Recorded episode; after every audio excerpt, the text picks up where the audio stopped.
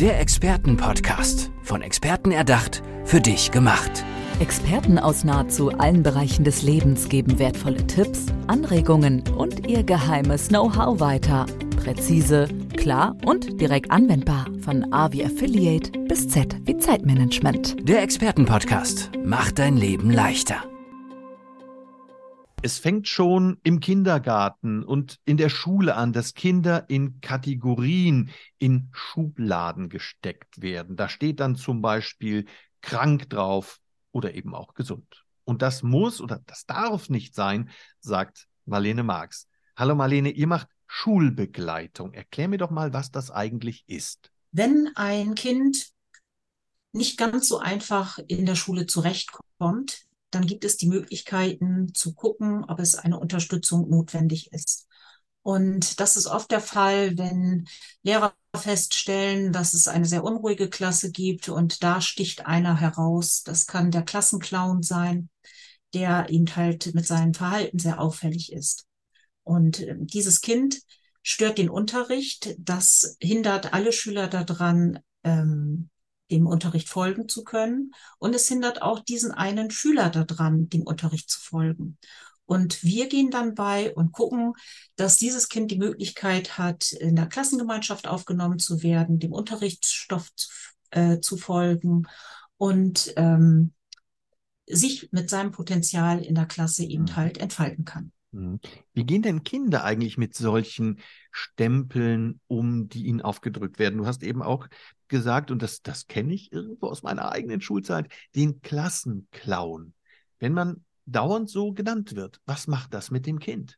Also für, kind, für das Kind selber, das als Klassenclown ähm, betitelt wird, kann es das sein, dass er das ganz toll findet, weil er endlich eine Rolle in dieser Klasse spielen kann. Also eine Rolle für sich gefunden hat, ähm, die ihn akzeptieren lässt.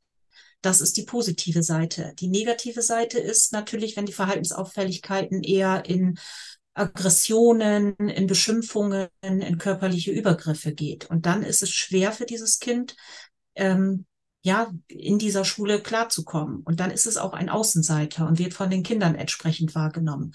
Der Klassenclown ist immer derjenige, den die Schüler lustig finden. Das macht den Unterricht etwas äh, freier und äh, fröhlicher. Aber für die gegenteilige Seite, für denjenigen, der ähm, eher aggressiv unterwegs ist, ist es eine ziemlich schlimme Schulzeit. Und man wird auch sehr schnell ausgegrenzt. Hm. Du hast ja gesagt, Ziel der Schulbegleitung ist es letzten Endes, dass das Kind seine Rolle im Klassenverbund findet, also integriert wird. Mit welchen Mitteln schafft ihr das? Wir machen das, indem wir eine 1 zu 1 Betreuung anbieten. Das heißt, dass eine Person direkt für dieses Kind mit in den Unterricht kommt, Sie begleitet das Kind, unterstützt äh, bei den Einschränkungen, die da vielleicht vorhanden sind. Das kann bedeuten, wenn die Schulbegleitung merkt, dass das Kind so aufgeregt wird, äh, dem Unterricht nicht mehr folgt, ähm, Wut in sich spürt, dann kann dieses Kind ein Signal geben und sagen, hier, mir geht's jetzt nicht gut, ich komme jetzt mit dieser Situation nicht zurecht. Und dann kann die Schulbegleitung zum Beispiel mit diesem Kind vor die Klassentür gehen, nach draußen gehen, die Situation klären. Manchmal reicht es, dass man ähm, in einigen Schulen zum Beispiel einen Snuselraum besucht, in dem man sich ähm, wieder runterregulieren kann. Und dann geht die ähm, Betreuungskraft, die Schulbegleitung zurück mit dem Kind in den Unterricht und der Unterricht kann weitergeführt werden. Mhm. Ich habe das Gefühl, vielleicht ist das auch eine subjektive Wahrnehmung, aber ich habe das Gefühl, dass der Bedarf zum Beispiel nach Schulbegleitung immer größer wird. Woran liegt das? Ich glaube, das liegt daran, dass es immer mehr in den Köpfen der Menschen ist, wie man zu funktionieren hat. Also man hat ja eine Vorstellung davon, wie der Unterricht stattfinden soll, man hat ein bestimmtes Pensum, was erreicht werden muss. Das ist in den letzten Jahren auch immer größer und höher geworden. Die Anforderungen an den Unterrichtsstoff steigen. Und ähm, dadurch fallen Auffälligkeiten eher auf. Und die Schüler kommen in diesem schnellen System nicht alle gleich gut mit. Es ähm, werden hohe Anforderungen gestellt und das ist nicht für jeden möglich.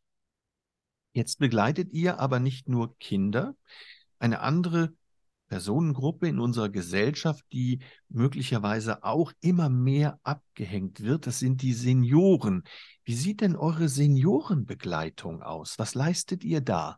Viele Senioren leben in ihren eigenen Haushalten und möchten das auch weiterhin. Also die Angst vor dem Altenheim oder der Seniorenresidenz ist eben halt sehr groß und man möchte eben halt so lange wie möglich zu Hause bleiben.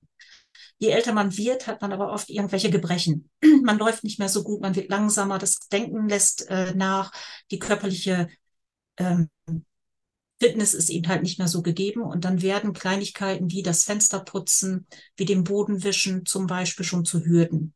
Und ähm, wir stellen dort Begleiter an die Hand, die einmal direkt im Haushalt eben halt unterstützend wirken, indem sie die Haushaltstätigkeiten abnehmen, die nicht mehr möglich sind, aber auch direkt bei den Einkäufen begleiten, weil die Senioren zum Beispiel nicht mehr oben an das Regal rankommen, sondern nur noch ähm, sich mit dem Rollator ähm, mühsam vorwärts bewegen können, jemanden brauchen, der den Einkaufswagen schiebt, der die Lebensmittel eintütet, mit nach Hause bringt.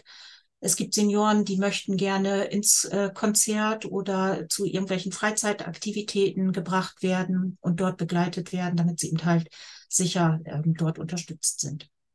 Hilfe für Schulkinder und Senioren, beides sehr sinnvolle Tätigkeiten in unserer Gesellschaft. Ich bedanke mich für das tolle Gespräch, Marlene Marx.